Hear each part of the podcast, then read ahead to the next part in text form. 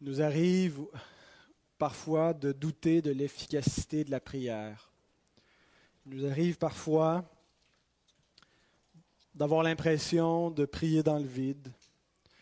Ça nous amène à prier parfois un peu machinalement. On prie parce qu'on se dit, ben, c'est important, il faut prier, mais la prière perd de sa ferveur parce qu'elle n'émane plus d'un cœur qui est rempli de foi, rempli de la conviction que lorsque les mots sortent de notre bouche, notre voix est entendue devant le trône de Dieu. Et euh, on doute donc de son efficacité et on finit par négliger, bien entendu, la prière lorsque ça devient mécanique, lorsque elle n'est plus, euh, elle ne repose plus sur l'assurance de la foi.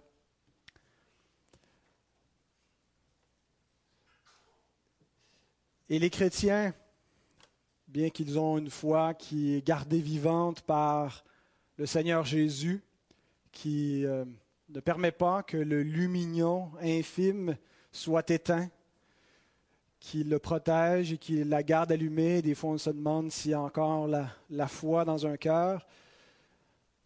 Les chrétiens aussi euh, donc passent par ces, euh, épisodes de, de, doute, de manque de conviction, et prient des fois sans vraiment croire. on peut venir chaque semaine à la réunion de prière en oubliant que le Seigneur est présent, en oubliant euh, que la prière est un moyen efficace que Dieu nous a donné pour participer à ses œuvres.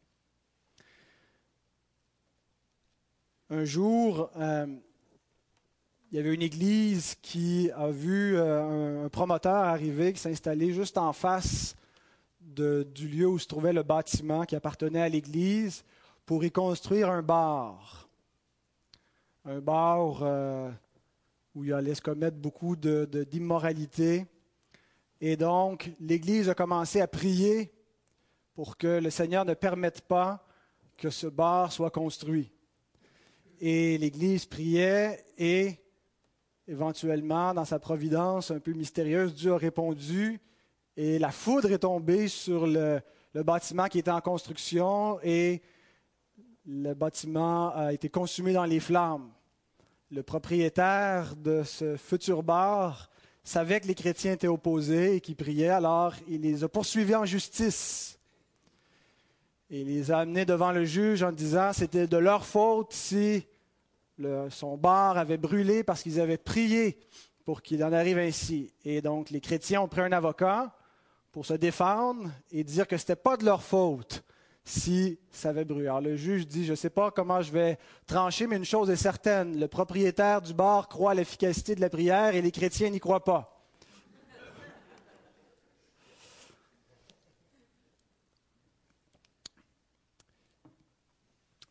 Alors ce matin, nous allons parler de la prière et euh, d'une question en particulier, pourquoi la prière fonctionne. Bien sûr, on ne verra pas tous les... Euh, tous les aspects de la prière. Euh, on pourrait passer plusieurs messages sur ce sujet-là, à examiner l'importance de la prière dans la vie d'une Église, dans la vie des croyants individuellement. Mais ce matin, j'aimerais simplement qu'on réponde à une question. Pourquoi la prière fonctionne? Parce que si on ne sait pas pourquoi elle fonctionne, euh, eh bien, on, perd notre, notre raison de, prier si on ne sait pas qu'est-ce qui est à la base. Et la parole de Dieu nous donne euh, différentes raisons pourquoi la prière euh, fonctionne, mais on va en voir une seule ce matin. Si vous voulez ouvrir vos Bibles dans l'évangile de Luc, au chapitre 11, il y a une parabole du Seigneur Jésus sur la prière. Il y a différentes paraboles de Jésus sur la prière qui nous enseignent donc différents aspects mais celle-ci nous enseigne pourquoi est-ce que la prière fonctionne. Donc Luc 11 à partir des versets 5 à 8.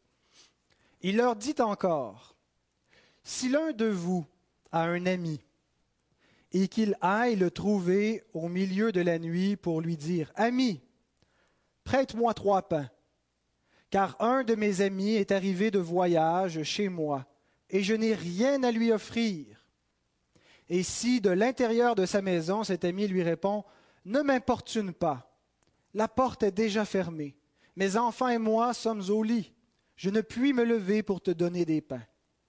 Je vous le dis, quand même, il ne se lèverait pas pour les lui donner parce que c'est son ami, il se lèverait à cause de son importunité et lui donnerait tout ce dont il a besoin. Et moi je vous dis, demandez et l'on vous donnera. Cherchez et vous trouverez. Frappez et l'on vous ouvrira. Car quiconque demande reçoit, celui qui cherche trouve, et l'on ouvre à celui qui frappe.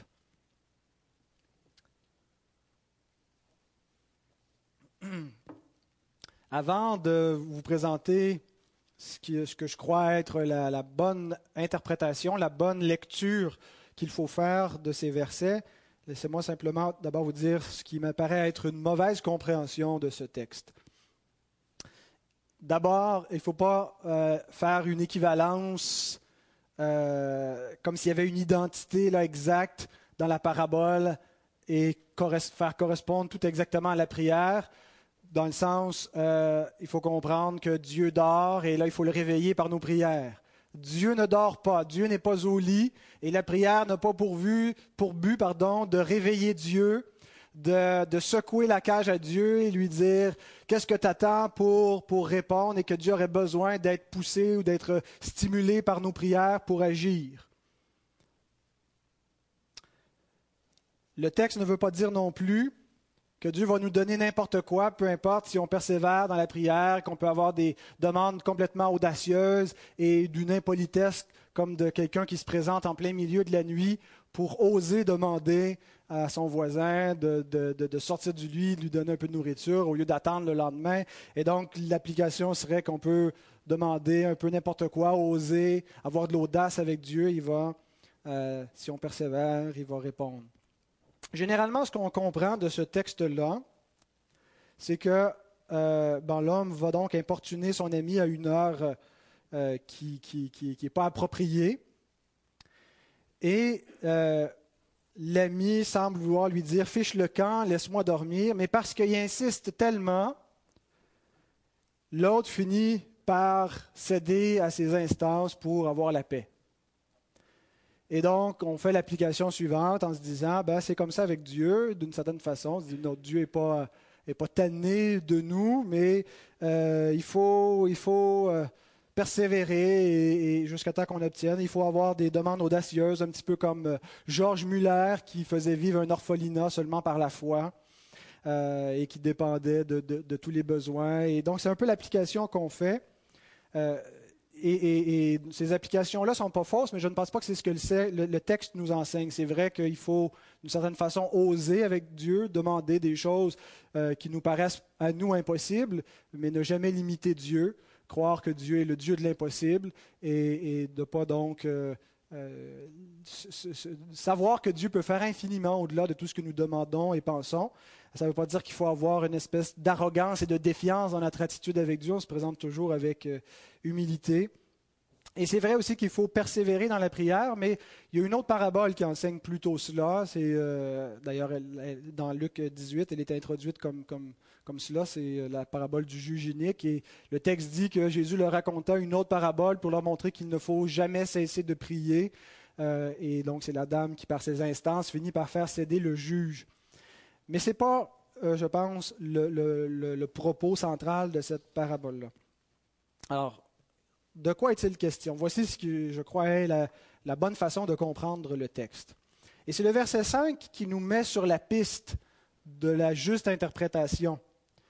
Euh, parce qu'il nous présente une, question. Jésus soulève une question, mais euh, y a-t-il quelque chose qui ne marche plus? Bon. voilà, c'est revenu. Euh, il, nous, il présente une question, mais il suggère déjà la réponse. Il suggère que la, réponse attendue à sa question, c'est une réponse négative. C'est non.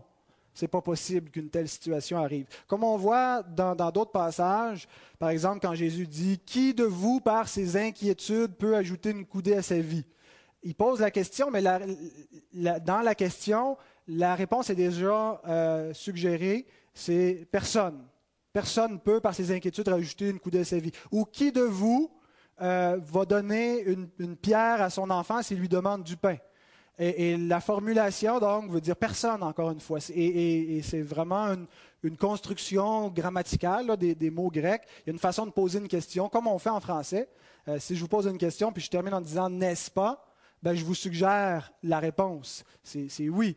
Euh, voilà, alors donc, la, façon que Jésus formule la question au verset 5, il suggère la réponse. Alors si on relit, euh, ça, se dirait comme suit. Lequel d'entre vous, si un ami vient le trouver au milieu de la nuit pour lui dire, Ami, prête-moi trois pains, la question suggère, et euh, puis là il va continuer à élaborer le scénario, que ça ne peut pas arriver, que quelqu'un va lui dire, au verset 7, euh, Ne m'importune pas, la porte est déjà fermée.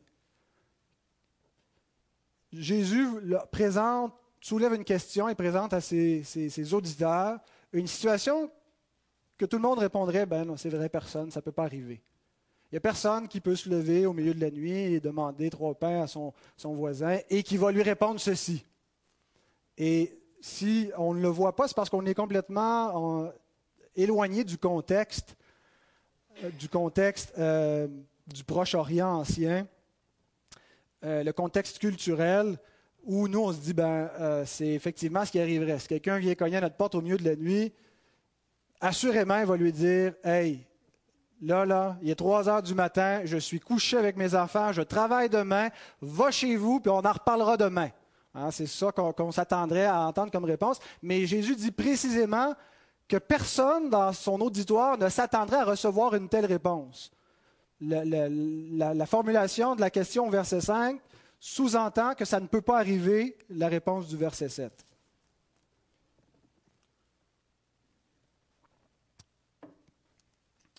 Parce que dans chaque culture, il y a quelque chose de sacré. Il y a des choses qui se font, il y a des choses qui ne peuvent pas se faire dans certaines cultures notre pratique de l'hospitalité est complètement différente des peuples orientaux, et en particulier des peuples orientaux de, cette époque-là.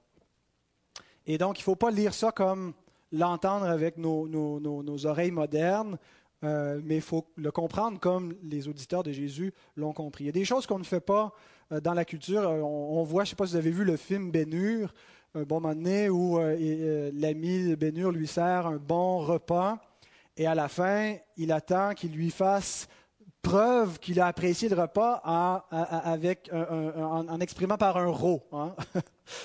un rot si vous préférez en québécois. Euh, et, donc, c'est la façon chez les Orientaux, chez les Arabes de cette époque-là, de montrer notre appréciation pour le repas qui nous a été servi. Dans notre culture, c'est probablement l'inverse. Hein. Si euh, vous êtes invité chez quelqu'un et, vous rotez à la table, ça ne sera probablement pas bien vu, n'est-ce pas? Alors, chaque culture a ce qui est, ce qui est admis, ce qui est, ce qui est des règles de politesse, ce qui est des règles de base et des, éléments sacrés que, qu'on peut pas, euh, euh, qu'on peut pas s'imaginer faire. Et donc, ce qui est sacré dans le Proche-Orient ancien, c'est, c'est l'hôte, le visiteur qui vient et l'hospitalité qui lui est due. On ne peut pas ne, pas recevoir l'autre qui arrive à l'improviste même au milieu de la nuit. Et bien sûr, les gens ne pouvaient pas toujours s'annoncer. Hein, aujourd'hui, si vous avez de la famille qui, habite à l'extérieur, avant d'aller les visiter, on les appelle, euh, on planifie un voyage. Mais imaginez si on n'a pas de façon de les, de, de les appeler. C'était leur cas. Ils ne peuvent, pas se téléphoner. Euh, on ne peut pas nécessairement s'envoyer une lettre. Il n'y avait pas un, service postal euh, qui était accessible à tous. Alors, qu'est-ce qu'on fait quand on s'en va visiter de la famille? On part pour longtemps. Euh, et puis on arrive à l'improviste et bonjour, la visite est arrivée. Donc on ne peut pas ne pas les accueillir. Si on avait prévu autre chose, bien, il faut changer les plans et on reçoit la visite. Et donc, ils ont fait voyage, et puis peut-être qu'ils espéraient arriver plus tôt à l'heure du souper, mais finalement, la visite arrive au beau milieu de la nuit. Et dans la culture de l'époque, c'est impossible de ne pas les recevoir. Et en, arrivant, on ne peut pas juste dire allez vous coucher, on vous, on vous nourrira demain. C'est la pratique, il faut leur servir à manger, il faut leur faire un repas. Alors, qu'est-ce qu'on fait si on n'a rien à leur servir? Eh bien, on s'en va frapper chez l'ami qui reste à côté, chez le voisin.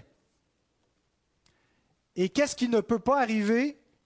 L'ami ne pourra pas nous répondre, je suis au lit avec mes enfants, ne me dérange pas. Même si c'est dérangeant, ah, parce que ça devait être dérangeant aussi à cette époque-là, l'hospitalité est tellement sacrée qu'il va se lever et qu'il va, va faire euh, ce qui, ce qui est à faire. Pourquoi? Parce que c'est l'honneur qui est en jeu.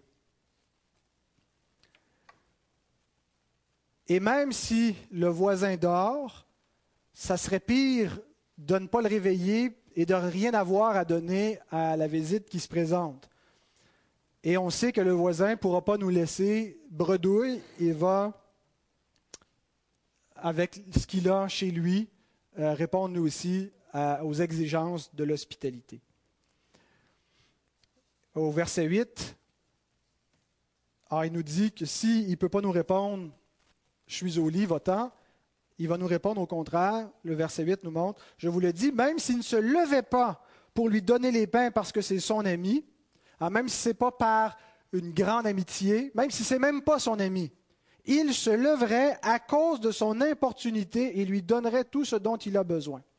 Et généralement, on comprend de cette affirmation-là que c'est à cause de l'importunité de celui qui vient au milieu de la nuit et qui frappe à la porte. Le mot importunité, c'est le mot aneidean, qui veut dire sans gêne, impudence ou importunité.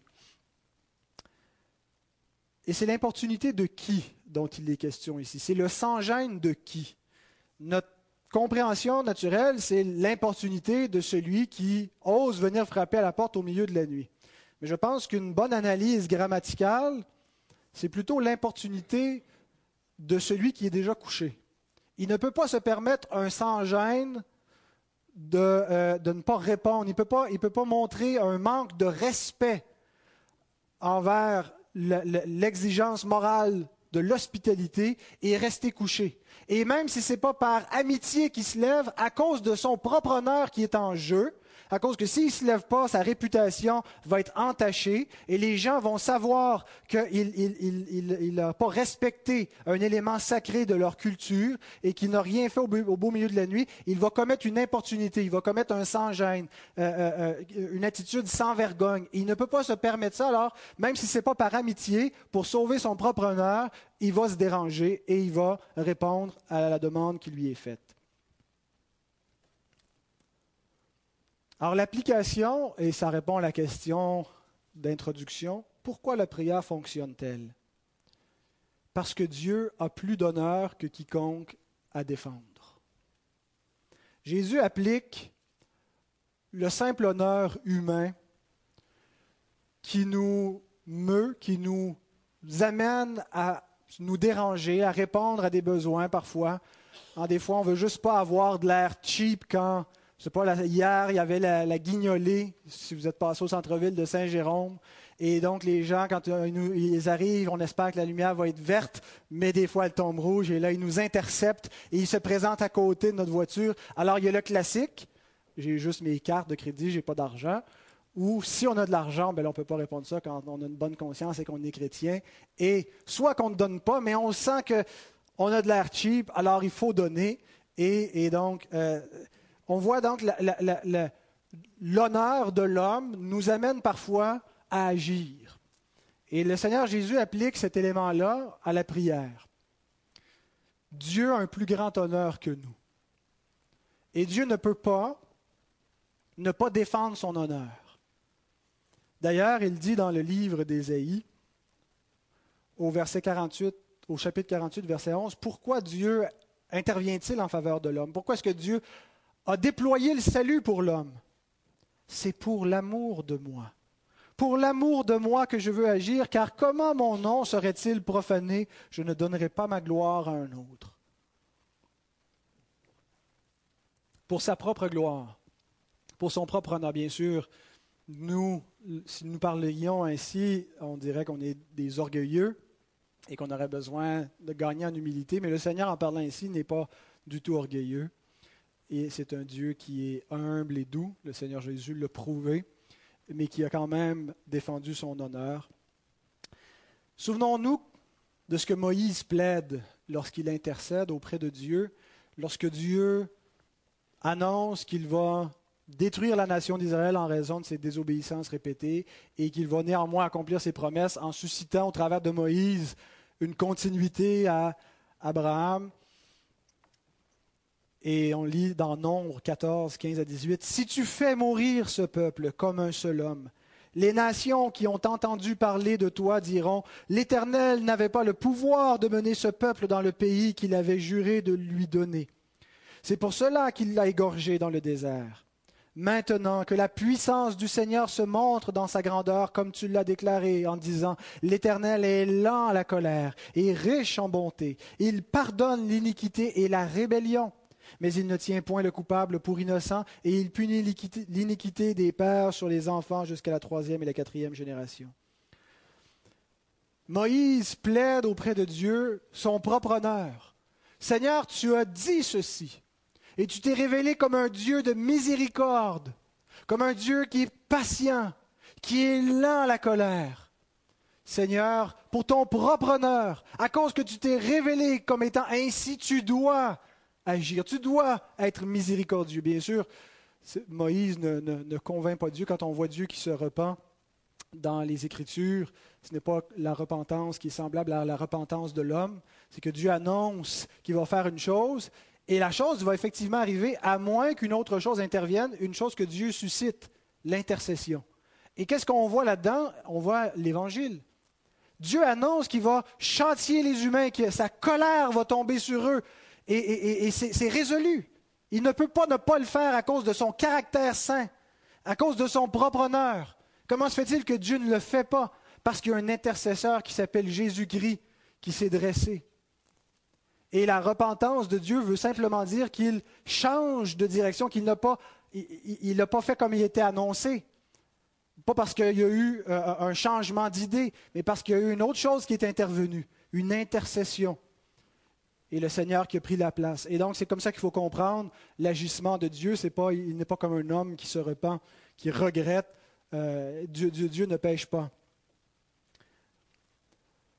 Alors, le point est le suivant, si on revient à la prière. Dieu ne peut pas ne pas répondre à nos prières. Le Seigneur Jésus nous enseigne quelque chose d'extrêmement important que nous devons comprendre nous avons l'impression que des fois, Dieu, si ça y tente, il va répondre. On a l'impression que ça ne marche pas tout le temps, la prière. Des fois, on entend des témoignages, puis on se dit, ah, c'est glorieux, mais il me semble que, en tout cas, moi, dans mon expérience, dans ma vie de prière, ça ne fonctionne pas toujours. Eh bien, si nous pensons ainsi, c'est que notre conception de la prière est fondée sur nos impressions, sur notre expérience, mais elle doit être fondée sur la parole de Dieu. Dieu dit qu'en raison de son honneur, il va répondre. Il ne peut pas se permettre l'importunité, c'est-à-dire le déshonneur, de ne pas secourir ses enfants, de ne pas répondre à ses enfants qui crient à lui. Dieu s'est révélé comme bon, il ne peut pas demeurer indifférent. Dieu s'est révélé comme compatissant, il ne peut pas ne pas faire preuve de compassion. Dieu s'est révélé comme juste, il ne peut pas laisser l'injustice. Dieu s'est révélé comme puissant, il ne peut pas ne pas déployer sa puissance. Est-ce que je le crois? Est-ce que, posez-vous la question, est-ce que je crois véritablement que la raison pour laquelle la prière fonctionne,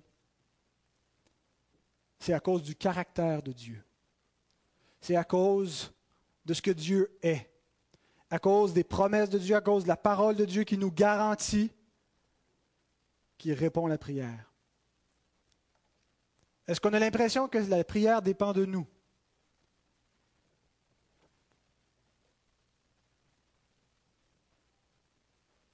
Et si c'est le cas, bien, on va être amené à prier de moins en moins. Notre prière doit embrasser, notre foi doit embrasser les données bibliques, doit être convaincue, notre cœur doit être dans une certitude quant à la personne de Dieu, quant à la réalité de sa présence lorsqu'on s'approche de lui, quant à la garantie qu'il répond à nos prières.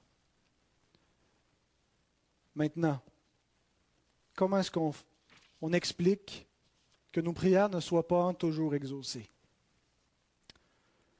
Si on prend ce que le Seigneur Jésus nous, nous enseigne ici et nous dit pourquoi la prière fonctionne, et que c'est à cause du caractère saint de Dieu, et que Dieu doit défendre son honneur, comment se fait-il qu'il nous semble, à tout le moins, que nos prières ne sont pas toujours exaucées, et qu'il nous semble parfois de parler dans le vide? Bien, L'Écriture nous donne des réponses à ces questions-là, n'est-ce pas? Je pense à Jacques, qui nous dit au chapitre 4, verset 2, Vous ne possédez pas parce que vous ne demandez pas.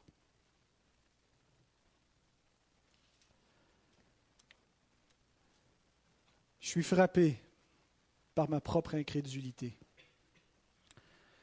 par le fait que devant des besoins évidents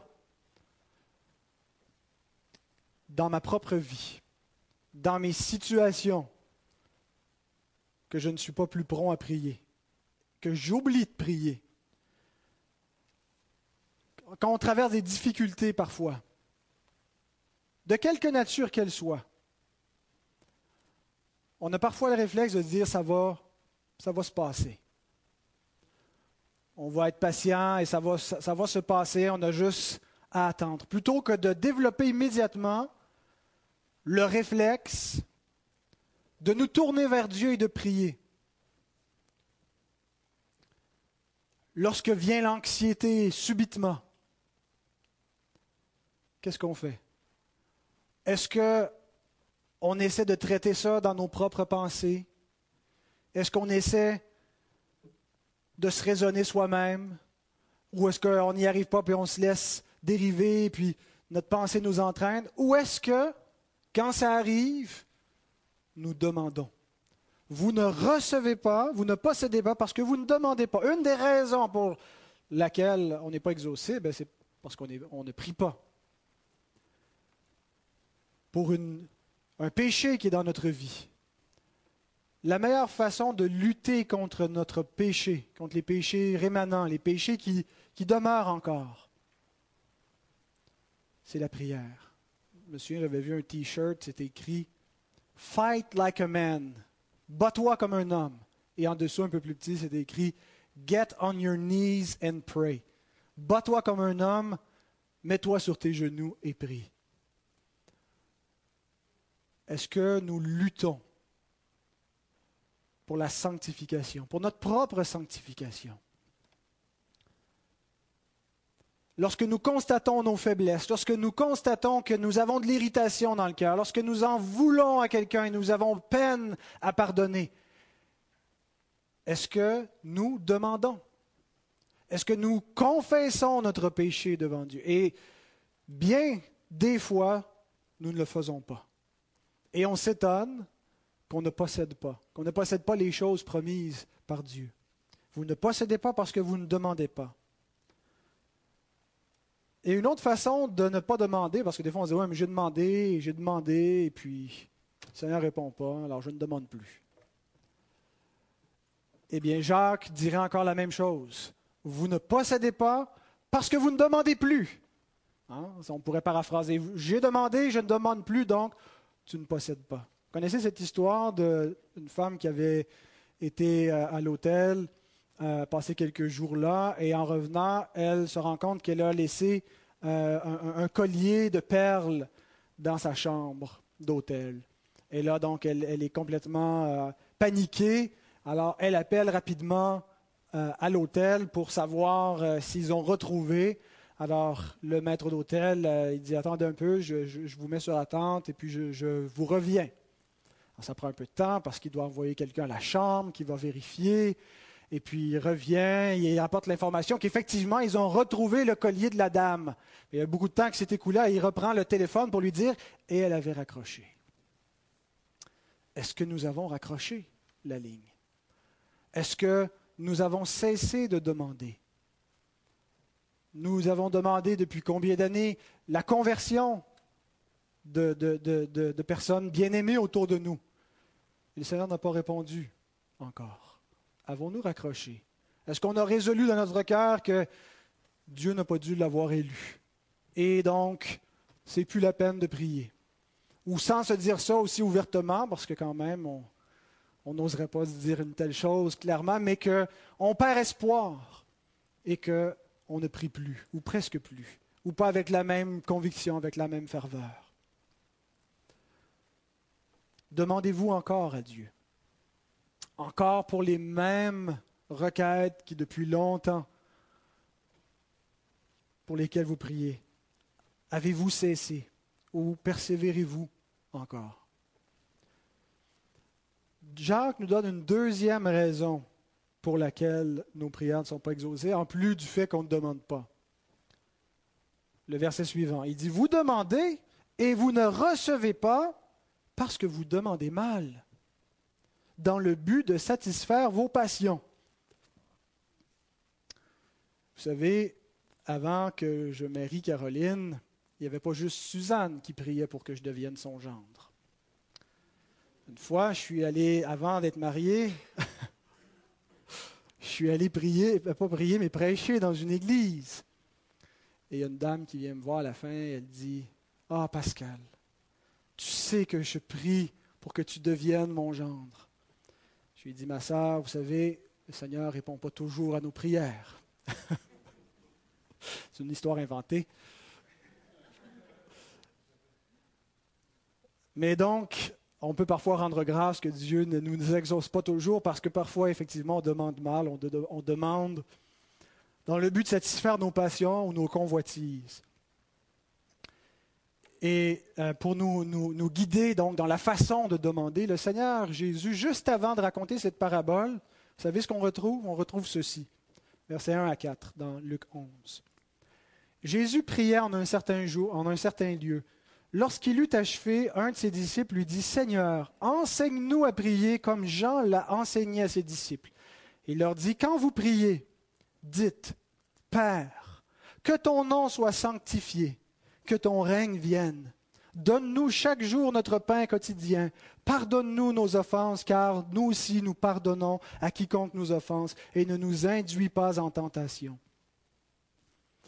Vous savez, il y a des règles à la prière, des règles qui régissent la façon de prier.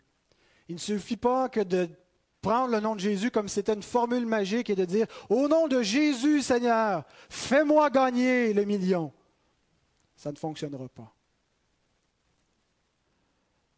Dans cet enseignement de Jésus, dans ces versets que nous venons juste de lire, il nous montre que de prier de la bonne façon, hein, par opposition à ce que Jacques nous dit, vous ne recevez pas parce que vous demandez mal bien demander, c'est d'abord une prière qui cherche la gloire de Dieu. Non pas notre propre intérêt, non pas notre propre gloire, notre propre avancement, mais la gloire de Dieu. Deuxièmement, c'est une prière aussi qui cherche l'avancement de son royaume. Pas nécessairement l'avancement de nos ambitions personnelles. Parfois, le Seigneur veut même ramener beaucoup plus bas notre, notre condition, parce que ça va servir à la cause de son royaume. On ne sait pas toujours concrètement ou à l'avance pourquoi, mais ayons l'assurance que Dieu est en contrôle et ne craignons pas de, dans nos prières de demander à Dieu que sa volonté soit faite et non la nôtre cette affirmation-là n'est pas dans le Notre Père qu'on trouve dans, Luc, mais on l'a ailleurs, quand Jésus enseigne le Notre Père. Que ta volonté soit faite. La prière qui est bonne est celle qui cherche non pas à convaincre Dieu que notre volonté est meilleure et qu'il faut plaider des arguments, mais à demander à Dieu que nous soyons convaincus que sa volonté est meilleure que la nôtre.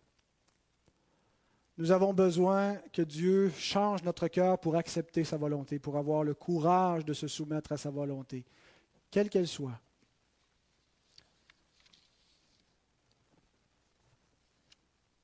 La prière qui est bonne, c'est celle qui cherche à combler nos besoins, non pas nos convoitises. Donne-nous notre pain quotidien, notre pain nécessaire. Si on prie pour avoir du superflu et en avoir plus, eh bien, on prie de la mauvaise façon.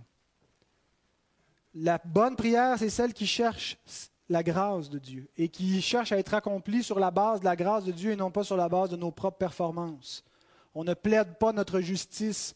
On ne dit pas à Dieu, donne-moi cela parce que je le mérite. Mais tout ce qu'on demande, on le demande par grâce et même on cherche sa grâce pour nos propres péchés. La bonne prière, c'est celle qui cherche la sainteté en résistant à la tentation. Vous savez, quand il y a quelqu'un qui nous fait du tort, on est porté parfois à prier que le Seigneur change cette personne-là.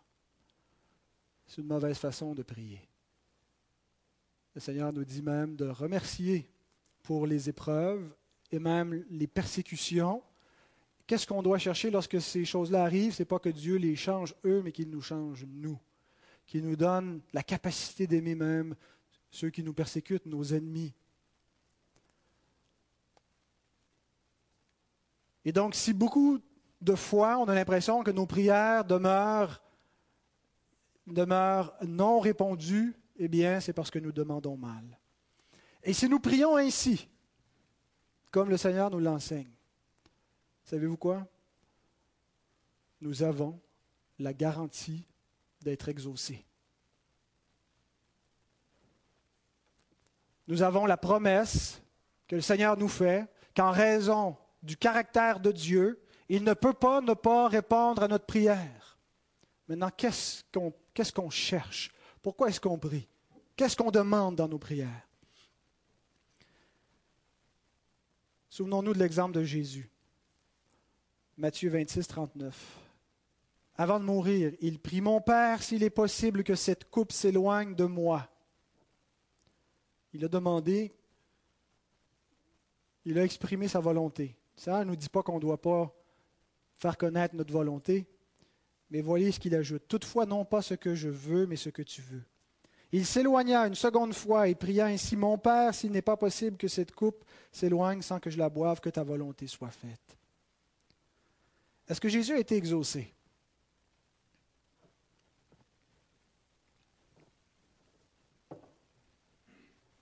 Certains pourraient dire non, hein, il a bu la coupe.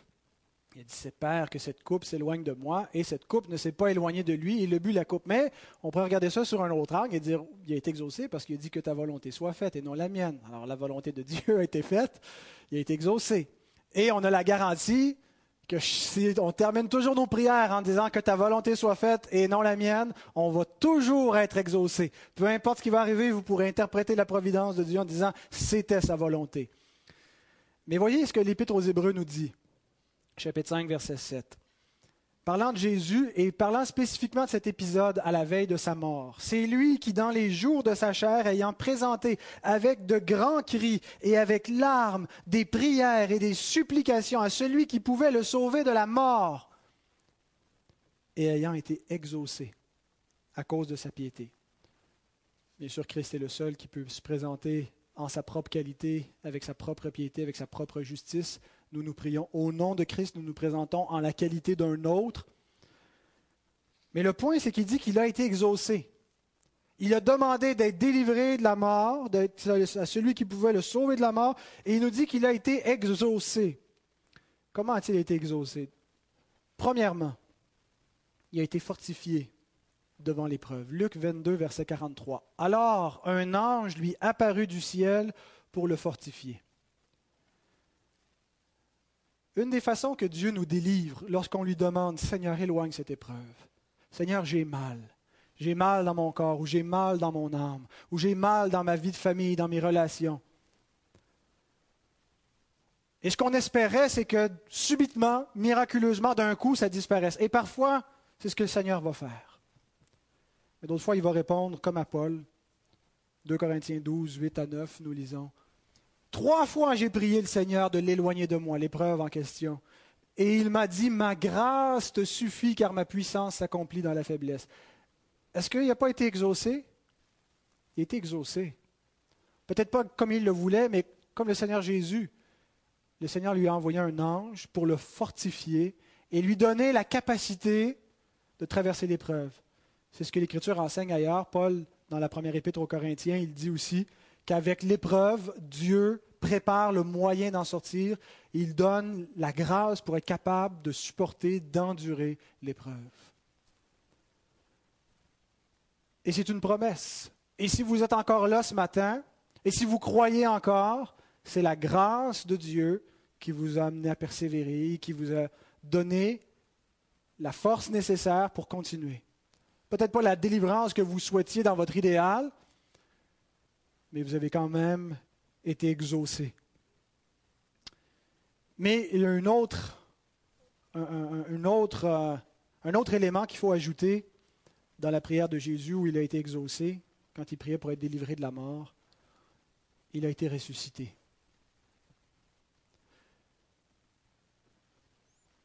Et quand on y pense, c'est la réponse ultime à toutes nos prières. La gloire qui nous attend, la résurrection qui nous attend, va amener l'exaucement à tout ce qu'on peut souhaiter qui est bon actuellement. La réponse ultime à toutes nos prières, et c'est pour ça qu'il ne faut pas se décourager, c'est parce que si Dieu n'a pas encore dit oui et n'a pas encore donné ce qu'on attend pleinement, il nous a donné juste une grâce suffisante pour supporter, mais la résurrection qui nous est promise va nous apporter la pleine, le plein exaucement. Terminons avec une dernière citation dans la première épître de Jean, chapitre 5, versets 14 et 15. Nous avons auprès de lui cette assurance que si nous demandons quelque chose selon sa volonté, il nous écoute. Et si nous savons qu'il nous écoute, quelque chose que nous demandions, nous savons que nous possédons la chose que nous lui avons demandée. Alors bien sûr, en principe, nous possédons cette chose.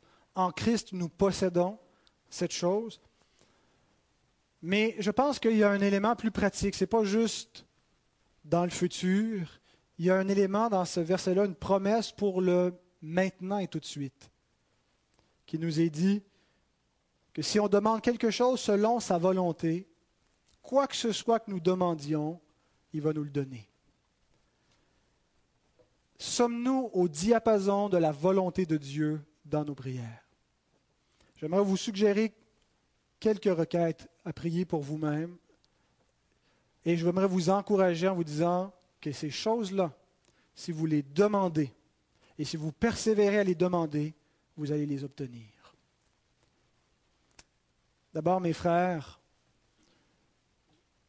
il nous arrive parfois d'avoir de la difficulté à aimer nos femmes comme Christ aime l'Église.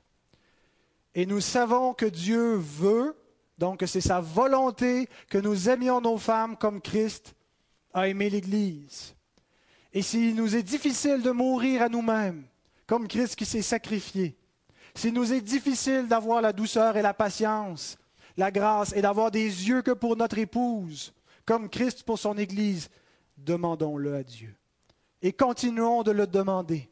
Si quelqu'un en ce moment trouve difficile d'aimer sa femme, s'il sent qu'il est dans un creux et qu'il se dit l'amour n'y est plus, la grâce de Dieu nous promet qu'il va répondre si nous persévérons.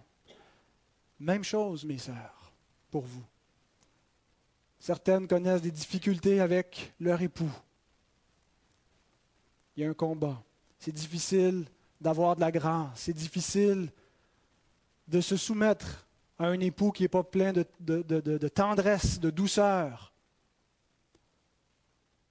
Et le seul qui peut répondre à votre prière pour pas changer votre époux, mais changer votre propre cœur qui peut-être par la grâce de Dieu, avec le temps, va changer aussi l'attitude de votre mari.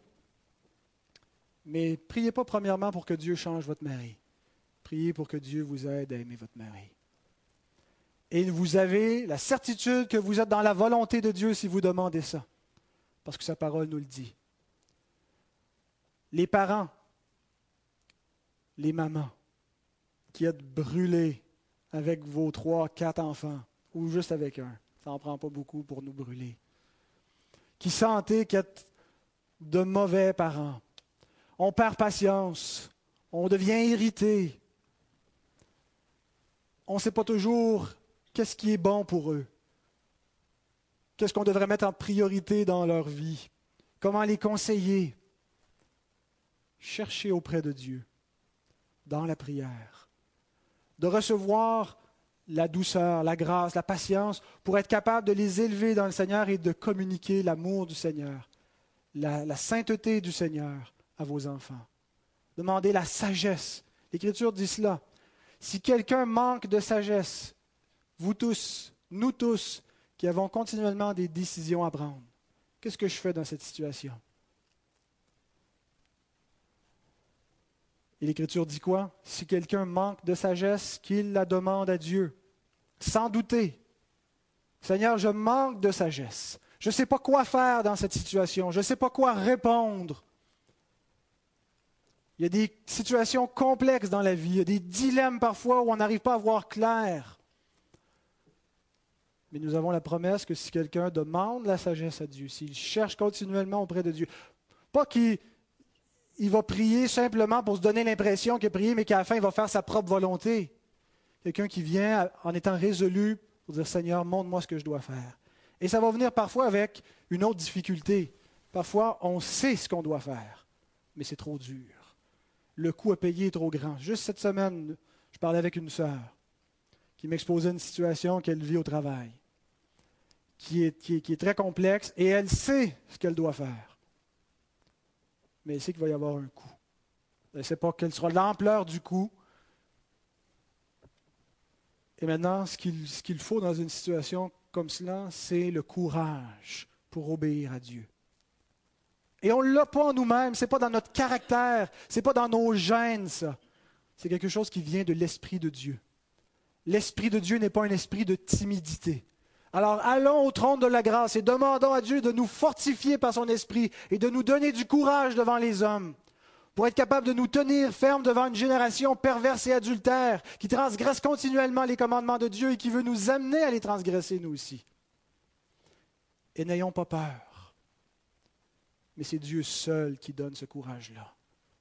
Et parfois, on va le faire avec crainte et tremblement. On ne se sent pas plein de, plein de puissance en nous, prêt à affronter les hommes. On se sent chicken, on a peur. Mais le Seigneur est avec nous. Et si nous persévérons, et si nous voulons, si nous sommes résolus en disant, Seigneur, je veux vraiment faire ta volonté, je sais que par moi-même, je ne peux pas y arriver, mais si on s'accroche, il nous donne le courage.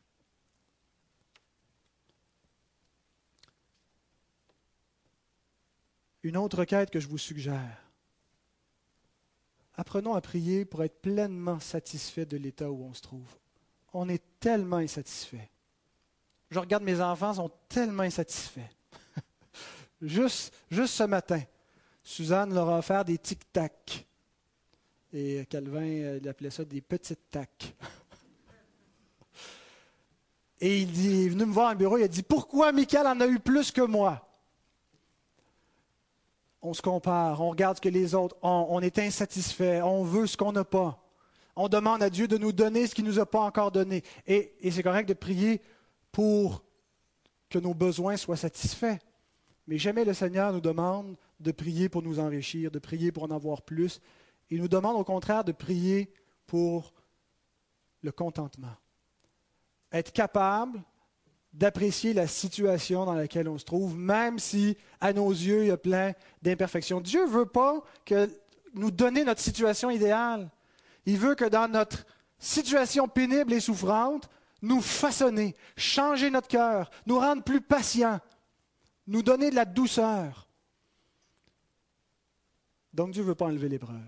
Alors qu'est-ce qu'il faut faire? Seigneur, donne-moi, donne-moi la patience. Seigneur, donne-moi le contentement. Aide-moi à apprécier ce que j'ai. Aide-moi à aimer tout ce que tu m'as donné. Et ça, on peut le faire au moins trois fois par jour. À chaque fois qu'on s'arrête pour le repas, c'est l'occasion de s'arrêter pour rendre grâce. Merci Seigneur de ce que tu m'as donné. Merci Seigneur. On pourrait rallonger la liste encore longuement. J'avais une plus longue liste, je ne savais pas combien de temps je l'ai passé sur chaque point, mais vous voyez le point.